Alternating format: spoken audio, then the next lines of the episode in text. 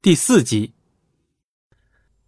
银发男子一挑眉，摊开手掌，素素的雀跃标正浮游在他的手掌中，像是在另一番世界。他仔细的看了看他手中的标，开口：“你将野狼妖之心交给我，我便把这标还给你，如何？”银发男子说的好似轻巧，一副胜券在握的神情全然显示在外。素素分明了，今天非要跟他夺取这野狼之心不可呀。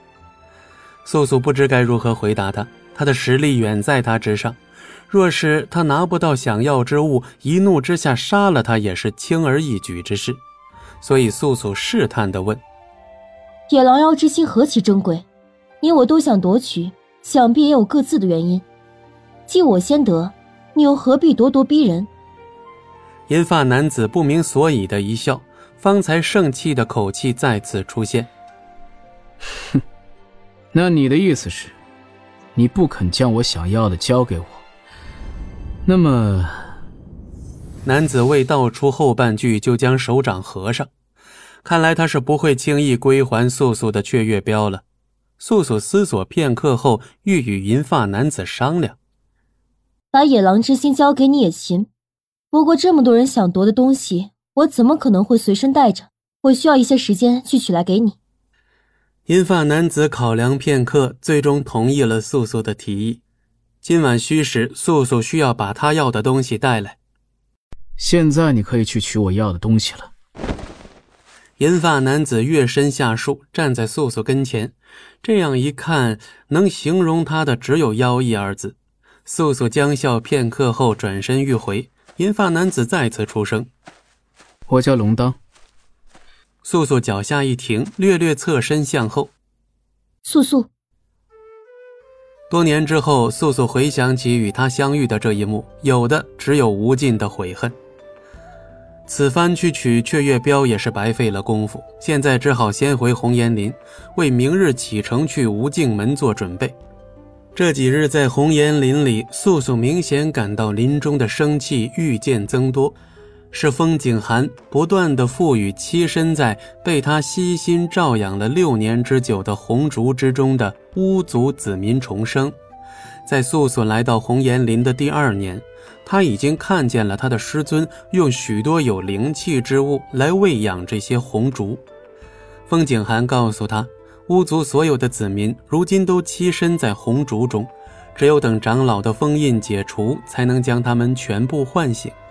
而现在他只能用自身的灵力换取些许较强的族民。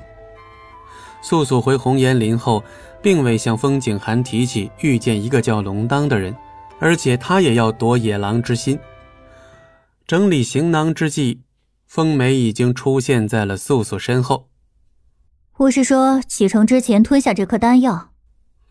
风梅还是一脸厌恶的递给素素一个小瓶，素素接过瓶，二话不说就吞了过去。风梅一瞥素素，有些疑问：“你知道那是什么丹药？”风梅虽吞下了丹药，但却不知是什么。素素继续收拾行囊，淡淡的回答：“这是巫族的无意丹，一段时间后，我们会选择性的忘记自己是巫族人。”以及巫族此刻聚居在红岩林的事。听素素一说，风梅顿时有些害怕。以前素素出去执行任务时，每次都吞下无意丹，他的师尊总是为他做好了最坏的打算。吃了无意丹，即便他的任务失败被抓，也不会透露红岩林这个地方。等到他任务完成的时候，每每都是风景寒将他寻回，再给他服下解药。这次去无尽门更是生死未卜，他早就知道师尊会拿无意丹来让他们服下。无尽门不是什么善地，吃了无意丹也是件好事。素素试图给风梅些许宽慰，风梅未再多说什么，只离开了素素的木屋。晚间，红岩林中风习习的刮过，素素在木屋中推开窗，看了看天色。与龙当约定的时间已过，他无法取野狼妖之心给龙当，自然也就无法拿回风景寒赠他的雀月标。